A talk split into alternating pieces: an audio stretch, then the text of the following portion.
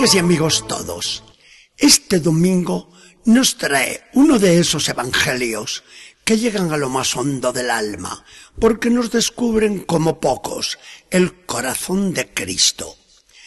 ¿Qué son para Jesús los apóstoles que ha elegido?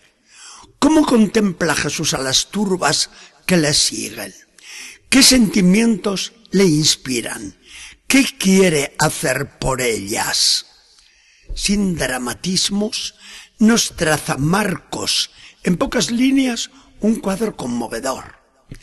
Los doce acaban de llegar de la misión que Jesús les había encomendado. Regresan contentos, pues en nombre del querido Maestro han hecho maravillas por los pueblos y aldeas. Pero están cansados, porque no habían ido, por cierto, a un viaje de placer.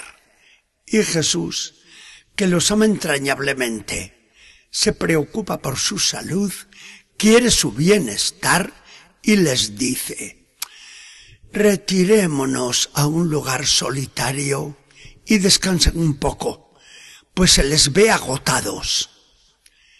Los apóstoles se sienten felices, pues van a gozar tranquilos de la compañía y de las enseñanzas del Señor. Y es que la gente no les dejaba en paz. Eran tantos los que iban y venían, que los apóstoles, como Jesús, no tenían tiempo ni para comer. Entre paréntesis, no tiene precio este detalle de Marcos, que reproduce las palabras de Pedro, testigo presencial de todo. Eso de que no encontraban ni un momento para comer, resulta para nosotros una delicia al oírlo, por más que al Señor y a los doce les hiciera pasar ratos bien angustiosos, ¿verdad? Bien, sigamos. Así las cosas, quieren los apóstoles tomarse el descanso que el Señor les recomienda y él mismo necesita tanto. Se montan en la barca, atraviesan al lago y a descansar donde nadie ve con ellos. Pero poco les va a durar el gozo. Al verlos marchar, la gente se lo sospechó todo. Y a pie, rodeando el lago, dieron con el paradero de Jesús y de los doce. Corre la noticia por toda la región y una multitud enorme vino a rodear a los fugitivos. Jesús, que soñaba pasar unos días de descanso con los suyos, se ve obligado a decirse, ¿qué vamos a hacer? Pero Marcos nos viene otra vez con una observación de oro. Al contemplar aquel espectáculo, Jesús se conmovió y se llenó de compasión por ellos, porque estaban como ovejas sin pastor. Este ver Jesús a las gentes como ovejas sin pastor ha penetrado en el alma de la iglesia.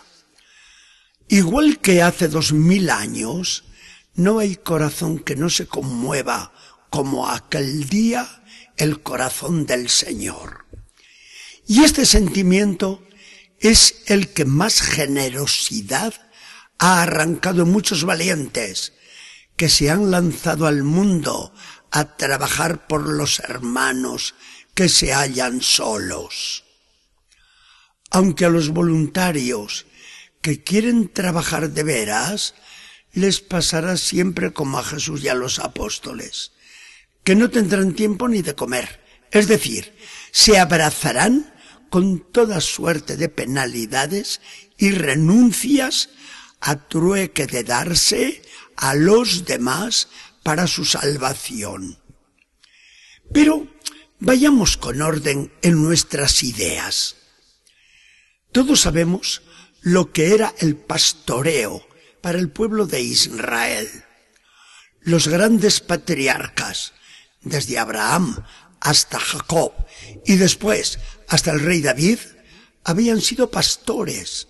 Y la imagen del pastor bueno estaba muy metida en la mentalidad del pueblo. Ante el descuido de muchos sacerdotes del templo, de profetas falsos y de maestros engañosos, que no hacían sino explotar al pueblo y vivir a costa de los pobres, Dios prometió suscitar un gran pastor en la línea del rey David que apacentaría al pueblo conforme al corazón de Dios. Ahora había llegado con Jesús el momento preciso. Jesús, como todo buen pastor, estaba hecho de una ternura sin igual hacia sus corderos y sus ovejas, igual que de una fuerza y una fiereza tremendas cuando se tratase de defender al rebaño, por el que no dudó en entregar la vida. Esta lección de hoy ante las turbas, que no dejan parar a Jesús y que privan a los apóstoles de un descanso más que necesario, no se olvidará jamás en la iglesia. Los ejemplos nos entran afortunadamente por los ojos. Uno muy conocido en la historia moderna de la Iglesia, San Juan Bautista Vianney. Es demasiado lo que hizo este santo. Destinado por el obispo como párroco a una aldea pequeña de solo 400 habitantes, se da al ministerio de las confesiones ante todo. Empieza a correr su fama de sacerdote santo y llegará a atender en el confesonario a más de cien mil personas al año que le llegan de toda Francia y hasta de América. Con más de 18 horas diarias en ese ministerio tan duro, las seis horas libres las tiene que dividir entre la oración varias de esas seis horas. Dormir por la noche, cuánto rato, y comer alguna papa cocida. Y así por muchos años, tan cansado siempre, que un día, rendido del todo, dijo, ay, estos pobres pecadores terminarán por acabar con la vida de este pecador. Y como este ejemplo tan preclaro de San Juan María Vianney, tantos y tantos apóstoles, hombres y mujeres en la iglesia, en nuestros días hemos visto y admirado a la Madre Teresa de Calcuta, a pastores que han expuesto y dado su vida conscientemente por las ovejas más necesitadas y abandonadas, como en nuestra América, Monseñor Romero, o a un Juan Pablo II, el Papa mártir, entregado a la Iglesia en medio de tanto sufrimiento. Todos en la Iglesia somos solidarios de esta solicitud de nuestros pastores. No los queremos dejar solos en las fatigas de su misión. Queremos hacer realidad lo que cantamos muchas veces al Señor, el buen pastor, que nos invita a trabajar con Él por nuestros hermanos.